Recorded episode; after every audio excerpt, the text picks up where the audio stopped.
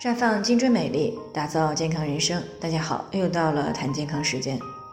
今天呢，我们聊的这个话题呢，是有一种卵巢囊肿会自动消失，不知道朋友们到底知不知道？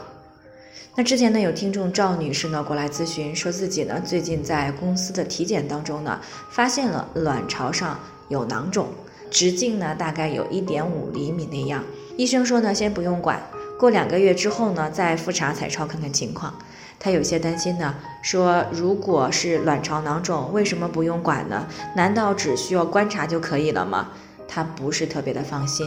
啊，所以呢，想知道医生呢为什么会有这样的一个建议？那其实呢，在临床当中呢，有不少的女性朋友，特别是对于女性健康知识了解不多的女性朋友，当体检报告单上出现了卵巢囊肿几个字时呢，脑子里马上便会联想到卵巢癌。但是呢，当医生告诉你你的卵巢囊肿可能自己会消失的时候，他们就开始疑惑不解了。这么严重的问题，难道不干预就会自己消失吗？所以呢，在这里我们需要了解一个知识点，那就是卵巢囊肿分为生理性囊肿和病理性囊肿。生理性的卵巢囊肿呢，大多数出现在月经周期的排卵期和黄体期。正常情况下呢，卵巢会通过分泌激素来维持女性正常的月经周期。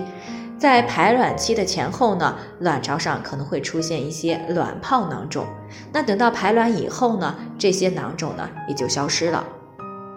另外呢，在黄体期，卵巢上面呢也可能会有黄体囊肿。不过等到黄体萎缩之后，子宫内膜也会接着发生剥脱，那么也就是来了一次月经。等月经过去以后呢，黄体囊肿呢自己也是可以消失的。那也就是说，对于生理性的卵巢囊肿呢，一般是不需要经过干预就可以自己消失的。那如果女性朋友们在做超声检查或者是查体的时候，正好处于排卵期或者是黄体期，发现了直径在五厘米以下的卵巢囊肿，那这种情况呢，报告单上会提示卵巢上呢有囊性囊肿。那么，为了区分是不是像巧克力囊肿这样真正的卵巢囊肿呢？一般呢，医生会建议再过两个月经周期左右呢，等到月经彻底干净以后呢，再来复查一个彩超。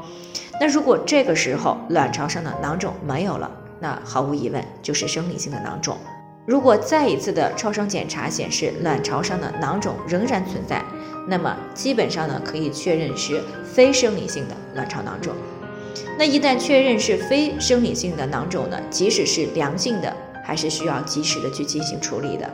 因为这种呢，啊，非生理性的卵巢囊肿不仅会影响到卵巢的功能，造成月经不调、痛经，甚至是不孕等一些问题，那还会随着囊肿的增大，可能会出现卵巢囊肿的递扭转，甚至是破裂而引起急腹症。啊，前者呢，像递扭转的持续时间长了，除了会引起强烈疼痛以外呢，还会因为卵巢长时间的缺血而发生急速的坏死。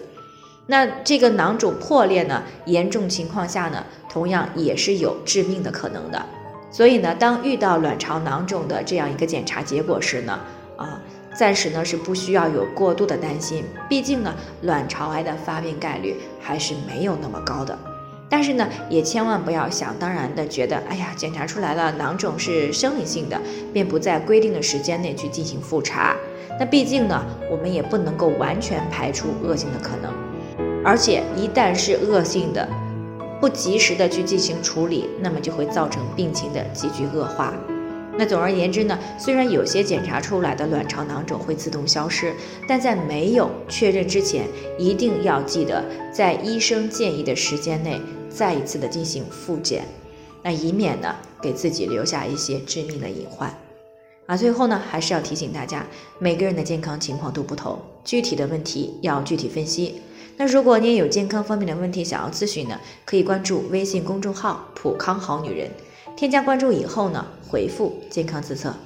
健康老师呢会针对个人的情况做系统的分析，然后再给出个性化的指导意见。这个机会呢还是蛮好的。希望大家能够珍惜今天的分享呢，就先到这里，我们明天再见。